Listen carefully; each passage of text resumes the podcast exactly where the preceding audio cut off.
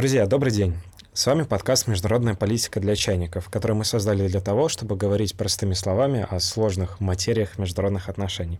Подкаст создан студенческим журналом «Фор» совместно с Международной лабораторией исследований мирового порядка и нового регионализма при поддержке факультета мировой экономики и мировой политики Высшей школы экономики.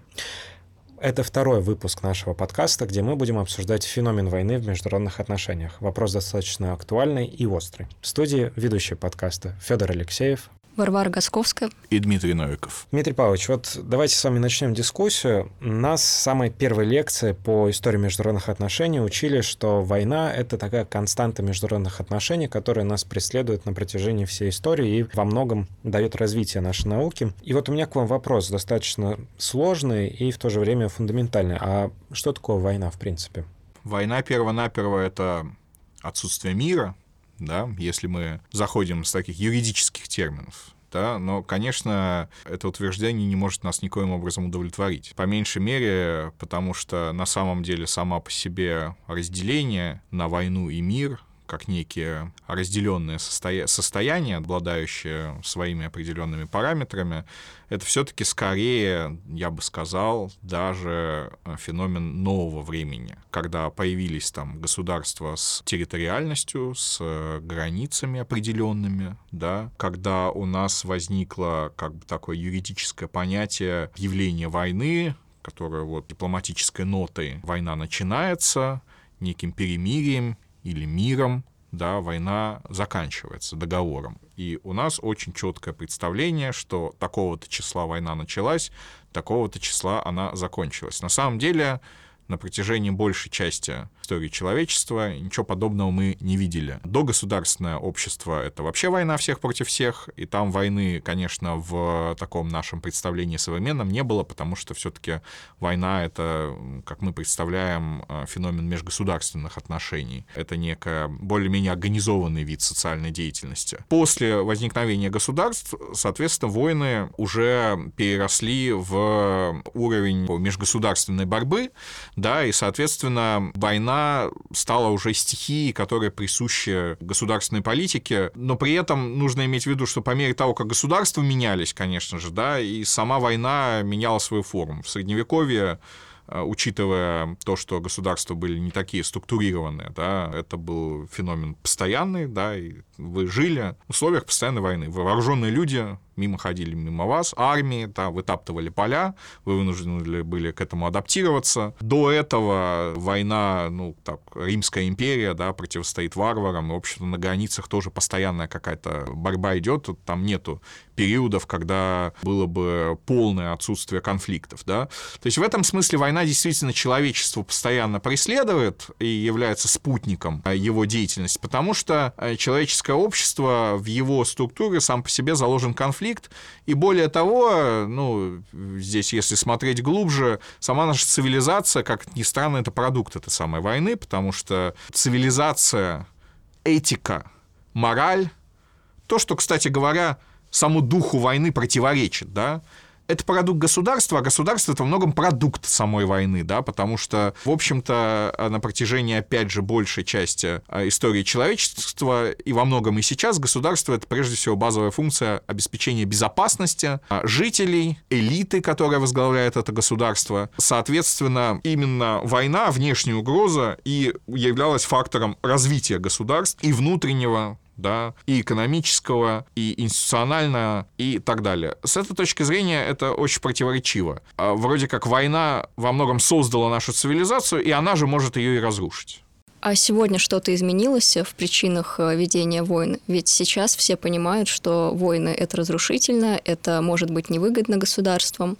Почему войны продолжаются? Почему войны случаются? Войны случаются ну, здесь довольно длинная есть теория, за этим стоящая даже целая группа теорий, но в основе своей э, лежит проблема отсутствия информации о намерениях контрагента. Да? Соответственно, мы с вами здесь сидим вполне мирно, потому что вы не можете себе представить, что я возьму и нападу на вас, например. Да? Просто потому, что над нами нависает там Левиафан, или гапсианскими терминологией воспользоваться. Я точно знаю, что там, напав на вас и отобрав у вас там какое-то имущество, телефон, например, а, я получу гораздо большее наказание, разрушение, чем э, возможное приобретение. Это создает ситуацию, по которой я даже не рассматриваю возможности, да, там, нападения на человека просто там где-то на улице и так далее. Это и есть вот эта вот цивилизованность, да.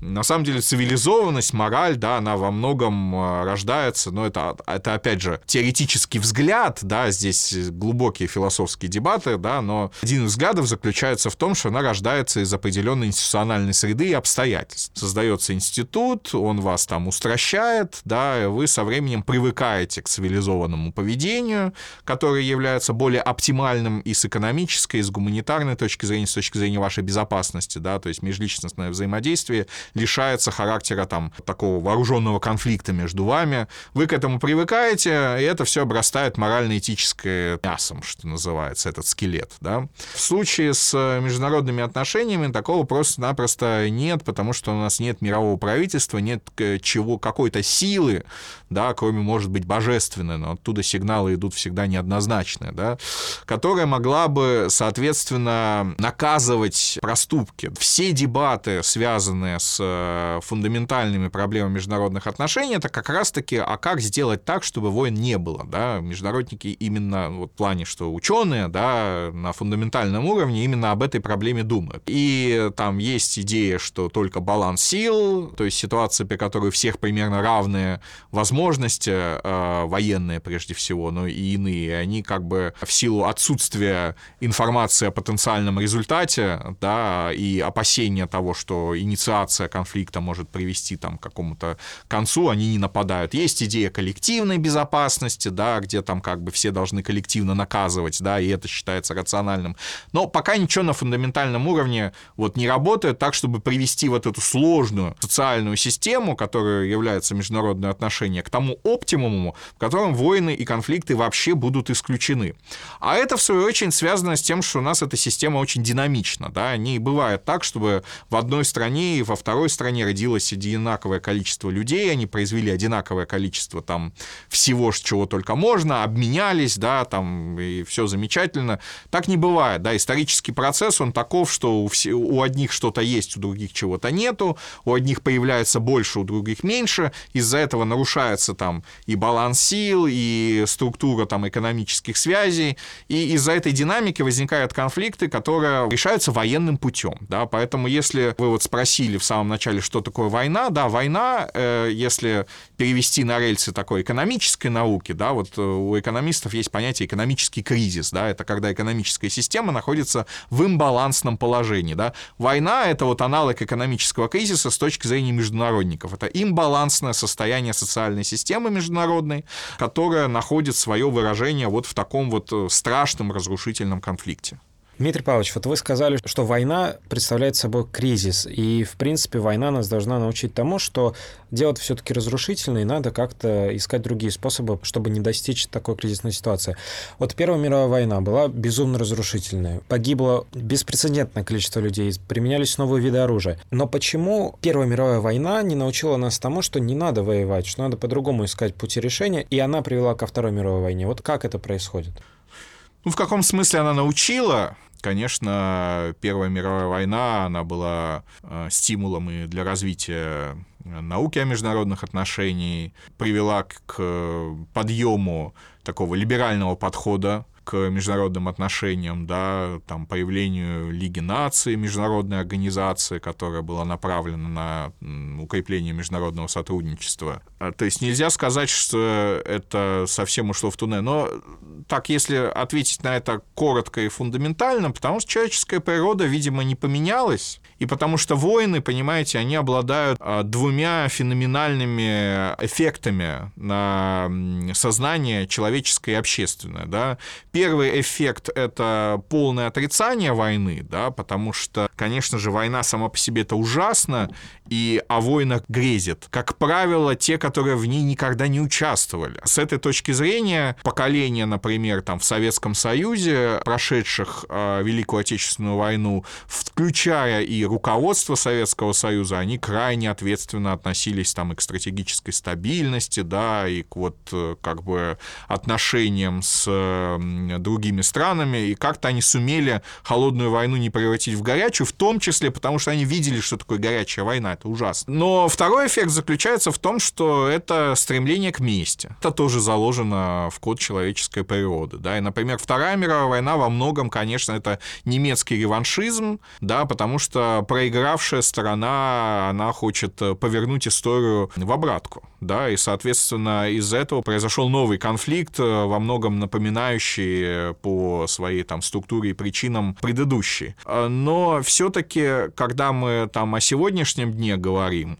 наверное, приходится признать, что человеческое общество не научилось обходиться без войн по ряду причин и что, наверное, главным фактором, который сохранял, это мое убеждение, да, главным фактором, который состо... сохранял мирное сосуществование в последние 70 лет, действительно на фундаментальном уровне было ядерное оружие, да, оно всех пугало, политиков, политические элиты, там, население, и делало цену войны, и до сих пор делает цену войны настолько высокой, что если вы рациональны в принятии там своих решений, то вы войну просто-напросто не будете начинать. Все-таки война это ведь инструмент да, и, соответственно, инструмент решения конфликта в свою пользу. Польза здесь имеет э, ключевое значение. Если вы применяете этот инструмент, э, понимая, что никакой пользы для вас не будет, а вы исчезнете просто-напросто, вы его не будете начинать. Но, конечно, есть феномен периферийных войн, есть э, феномен как бы войн без применения ядерного оружия, как мы видим, да, там специальная военная операция, да, это противостояние такого гибридного характера, когда нет э, прямого столкновения между ядерными державами, да, вот нет act of war, да, между Соединенными Штатами и Россией, да, но вот на территории там третьего государства это происходит. Как была, например, Корейская война, Возвращаясь к мировым войнам, э, сегодня, когда звучат э, в том числе призывы от некоторых уважаемых людей к, призыв... к применению ядерного оружия, возможно ли мировая война именно четко между Россией и Западом, а не в формате, в котором она происходит сейчас, как вы сказали.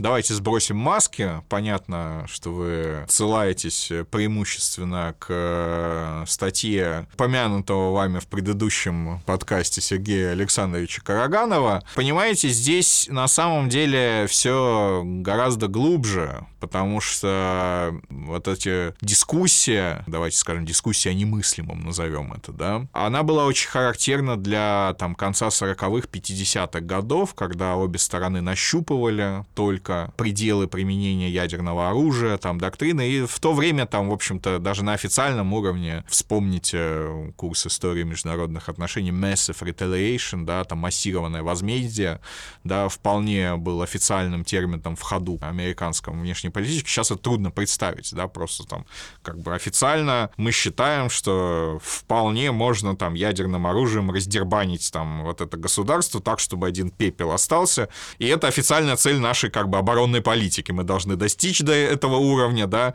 и как бы официально ее провозглашаем. Ну, сейчас все-таки как бы политики стараются как-то более травоядно высказываться, да, даже если они друг другу там приграживают, да, такого нет. Сергей Александрович в известной степени возвращает нас в 50-е годы с точки зрения этой дискуссии, потому что у него есть, э, и не только у него, и на Западе есть люди, которые об этом думают, и у нас есть глубокое убеждение, что, в общем-то, именно вот этот страх перед ядерным оружием, какое-то его даже там обожествление, как некого такого экзистенциального фактора, вот Божий гнев с небес э, спустится и уничтожит все человечество, он был фактором спасения человечества от э, Третьей мировой войны. На кону именно это.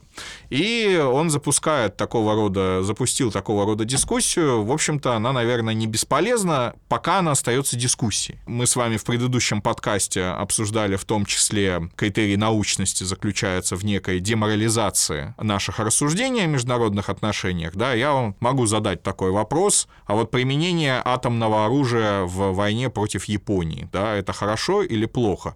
И там была короткая дискуссия, которая была закрыта, потому что она очень-очень такая нелегкая, да, а которая сводилась к тому, что, в общем-то, можно обосновать их то, что это чудовищное действие, носила вполне позитивный характер, в том числе э, спасши огромное количество жизней японцев. Потому что если бы этих бомбардировок не произошло, произошел бы штурм как бы японских островов конвенциональными силами, погибло бы на порядок больше с обеих сторон э, человек, в том числе и гражданского населения, да, и у вас в одной руке как бы идея, что давайте продолжать конвенциональную войну, и вы вроде как останетесь чистеньким как политик, да, но погибнет больше людей, и более того, вы за это не понесете какого-то наказания, да, а с другой стороны, идея, давайте там атомное оружие сбросим, погибнет какое-то количество людей, но это приведет к устрашению, да, правительства Японии и к скорейшему завершению конфликта. Мы, на самом деле, спасем и жизни американских граждан, но это то, что американцев, американское руководство больше интересовало, естественно,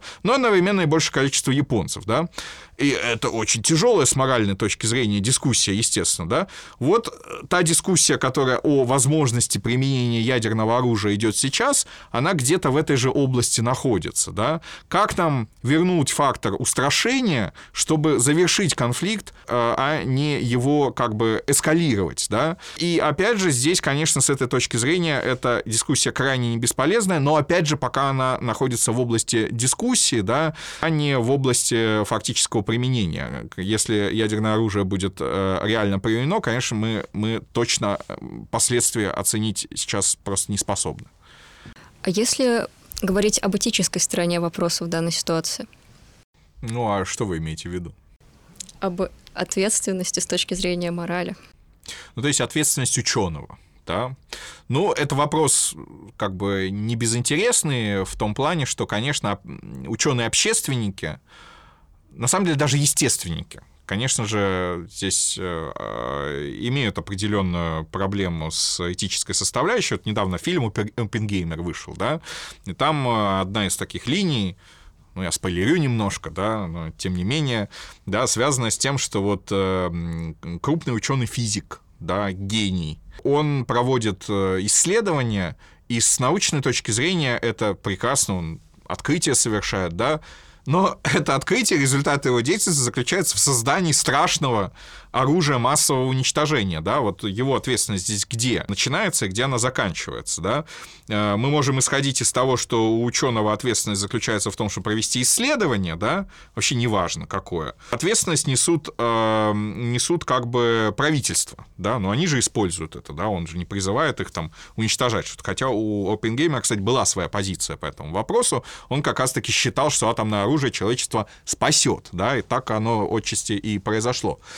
Но вот там Нобель, условно говоря, с этим был не согласен. Он придумал динамит, да, и всю жизнь как бы страдал от этого, и даже э, премию учредил во многом, да, из-за этих страданий, да, для того, чтобы как бы, ну, морально себя как-то обелить, войти в историю не как э, величайший в мире убийца, да, и вот применительно к международным отношениям, конечно же, это тоже очень большой вопрос, потому что мы общественники вообще, ученые-общественники, они предписывают во многом обществу, что делать. Да? Международники, соответственно, создают идеи и концепции, да, а, предлагая правительствам, обществу, там, компаниям да, делать как-то по-другому, да, лучше, да, и, соответственно, где здесь э, начинается, заканчивается морально-этическая ответственность. Да? Можно занять позицию, что ученые, общественники, они рождают идеи и концепции, но они не отвечают за их реализацию. Ну, здесь как бы э, это, это позиция уязвимая, да, мы там помним Хаусхофер, например, да,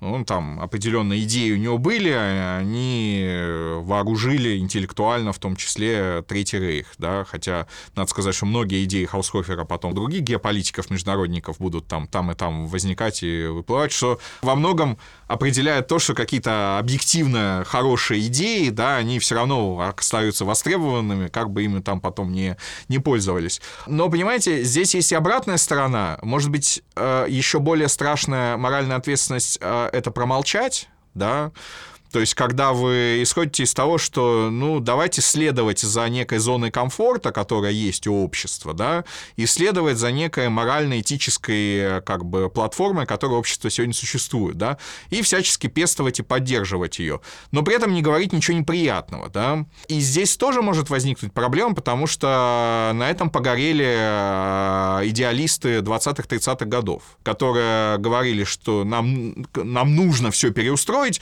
но практически фактически замалчивали реально существующие проблемы, да, связанные с, ну, во второй половине 30 уже практически неизбежностью Второй мировой войны. И потом Эдвард Карр в своей книге «20-летний кризис» их за это, в общем-то, там чехвостил очень сильно и активно, и во многом оправданно. И если там книгу Карра вы почитаете, да, студенты-международники с нее во многом начинают, там, в общем-то, даже не про идеи, там половина этой книги — это именно про мораль и этику, да, и вот специфику, связанную с этим научной работы, что вы должны абстрагироваться от каких-то морально-этических общепринятых норм по очень простой причине, потому что в международных отношениях политики, государи, да, они просто другой этикой обладают, да, они вынуждены, да, быть убийцами. Любой глава правительства, там, президент, особенно крупной державы, не выдержит вообще никакой... Э, э, ну, он просто-напросто там должен с общечеловеческой точки зрения там сидеть на скамье подсидимых. Но как бы мы во многом их и выбираем, да, для того, чтобы они совершали эти преступления, как это не ужасно, да, обеспечивая там безопасность и так далее и тому подобное.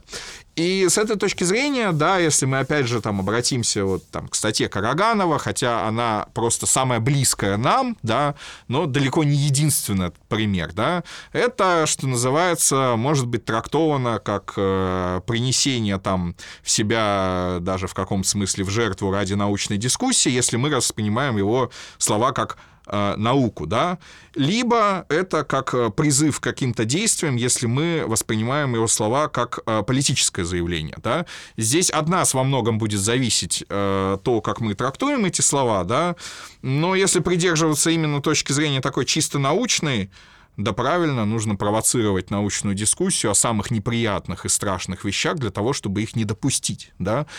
А вот тут вопрос в связи с этим. А если мы все-таки, да, давайте, как мы ученые, например, абстрагируемся от моральных вопросов, а не создают ли такие заявления, такие статьи, прецедент, вот как вы сказали про Хаусхофера, того, что некоторые горячие головы воспримут а, подобные труды близко к сердцу и воспримут это как руководство к действию, и это спровоцирует новый виток э, страшных событий.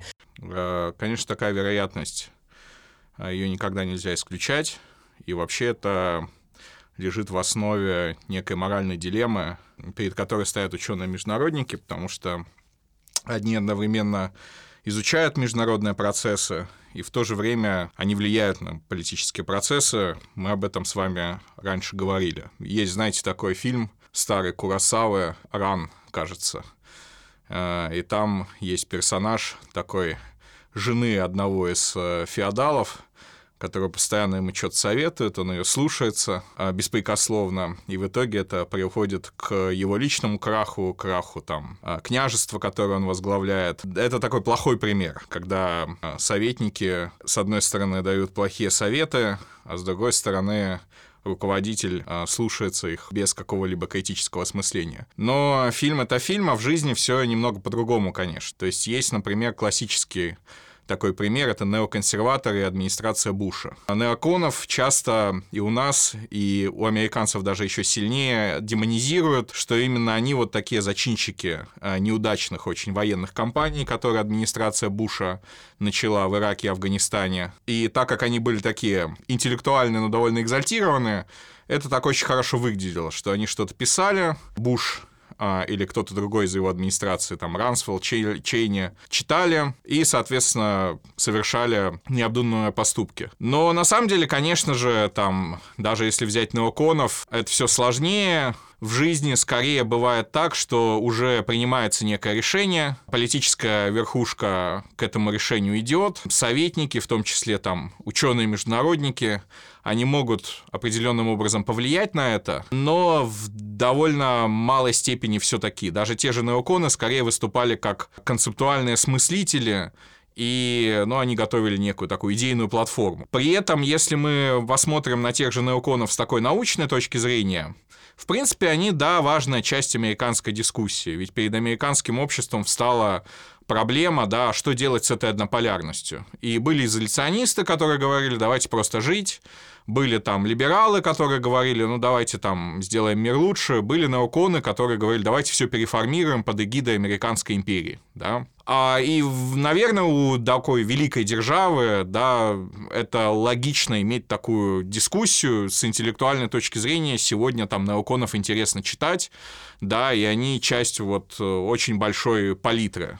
С этой точки зрения я повторяю свой тезис о том, что каждая идея с научной точки зрения ценна, и, соответственно, она должна быть частью палитры, а дальше мы должны с ней там дискутировать, приходить э, к какому-то консенсусу и так далее. Но как бы наука — это наука, политика — это политика, да, и вот э, учитывая то, что неоконы как бы были частью администрации Буша, их, конечно же, сейчас там обвиняют в этом, при этом в Америке с ними ничего не сделали, да, несмотря на то, что как бы их идеи в том числе привели к каким-то ошибкам. И, наверное, именно так и нужно относиться, да, все равно как бы идеи — это идеи, э, ответственность ответственность в конечном счете несут политики.